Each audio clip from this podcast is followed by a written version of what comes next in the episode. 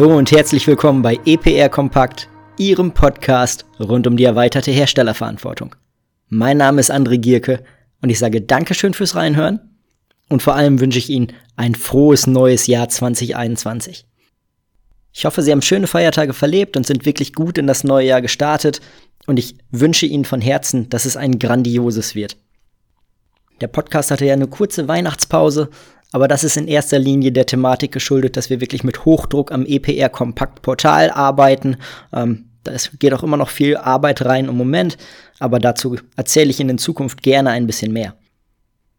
Ich will die heutige Episode einfach mal nutzen, um Ihnen einen ganz kurzen Überblick über aktuelle Entwicklungen zu geben, und zwar sowohl fachlich als auch was den Podcast angeht.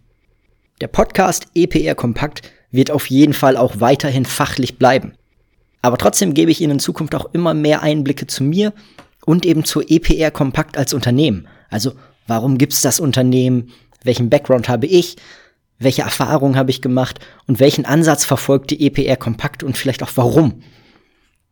Das heißt, ich gebe Ihnen immer mehr Einblicke in die Praxis, in Erfahrung, in Learnings von uns, aber auch von den Kunden, in Optimierungspotenziale aber ich gebe Ihnen auch Einblicke in meine Gedankenwelt und auch in das Portfolio der EPR Kompakt. So, das heißt, ich will den Podcast in Zukunft auch immer mehr dafür nutzen, dass Sie sowohl mich als auch die EPR Kompakt einfach noch besser kennenlernen können. Und ich habe ja gerade schon angesprochen, dass wir momentan wirklich wahnsinnig viel mit dem EPR Kompakt Portal zu tun haben. Und deswegen möchte ich heute wirklich nur ganz, ganz kurz fachlich werden. Und da gibt es drei Punkte, auf die ich wirklich ganz kurz auch nur eingehen möchte. Starten wir einfach mal mit dem Batteriegesetz.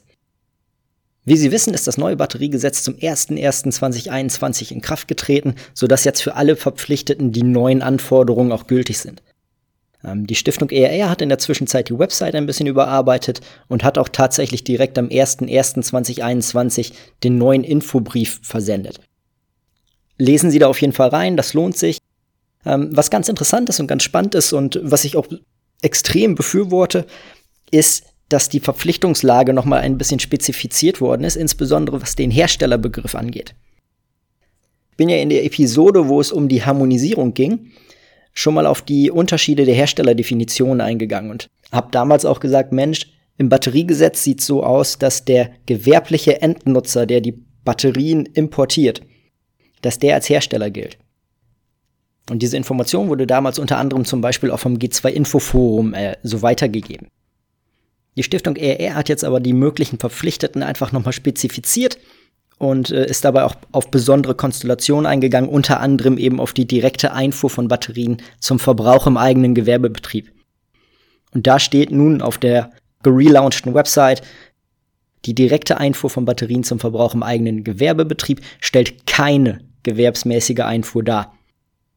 Dies mag zwar im Rahmen einer gewerblichen Tätigkeit erfolgen, für eine Gewerbsmäßigkeit wäre aber eine nach außen erkennbare, das heißt am Markt und gerade nicht nur für den Eigenbedarf erforderliche Tätigkeit erforderlich. Vielmehr ist hier der ausländische Lieferant als Hersteller anzusehen. Und das ist jetzt eine Regelung oder eine Auslegung auch der ganzen Thematik, wo ich sage, jawohl, das ist einheitlich, das passt und das ist auch tatsächlich an der Stelle dann harmonisiert mit den Anforderungen äh, für die Elektro- und Elektronikgeräte. Insofern macht man da einen Schritt, äh, der sinnvoll ist in meinen Augen in Richtung Harmonisierung. Unabhängig davon, dass derjenige, der in der Vergangenheit die Batterien eingeführt hat zur Verwendung in seinem Gewerbebetrieb, in der Regel auch gar nicht wusste, dass er Hersteller war und damit da auch sicherlich einiges in der Grauzone verschwunden ist, so drücke ich es mal aus. Da möchte ich heute noch ganz kurz eingehen auf einen Punkt, auf den ich auch schon in einer anderen Episode eingegangen bin, nämlich auf die neuen Informationspflichten für Elektro-G-Hersteller. Und auch hier hat die Stiftung ERR in ihrem Infobrief Stellung zugenommen. Und zwar geht es hier in erster Linie darum, dass ich als Hersteller die Verpflichtung habe, über die Erreichung der quantitativen Zielvorgaben zu berichten. Und ich habe ja damals schon gesagt, oh Mensch, gerade im Konstrukt Abholkoordination wäre da eine herstellerindividuelle Information eher diskriminierend und in keinster Weise zielführend. Und genau darauf geht äh, tatsächlich die Stiftung ERR jetzt auch ein und sagt, eine herstellerindividuelle Information sozusagen ist nicht unbedingt nötig. Jeder Hersteller muss informieren, aber dabei reicht ein Link eben auf die Veröffentlichung der Ergebnisse des BMU aus. Also auch da ein sinnvoller Vorstoß, um ja diese EU-Anforderungen entsprechend zu erfüllen. Neben dem geht die Stiftung ERR noch ganz kurz darauf ein, dass ja auch über Abfallvermeidungsmaßnahmen zu informieren ist. Und da sagt die Stiftung ERR, bei der Frage des Wie der Informationspflicht lässt der Gesetzgeber den Erfassungsberechtigten einen breiten Spielraum und macht keine Vorgabe. Sinnvoll ist allerdings eine Veröffentlichung dort, wo sie von möglichst vielen privaten Haushalten zur Kenntnis genommen wird. Also etwa auf den Online-Präsenzen der Verpflichteten.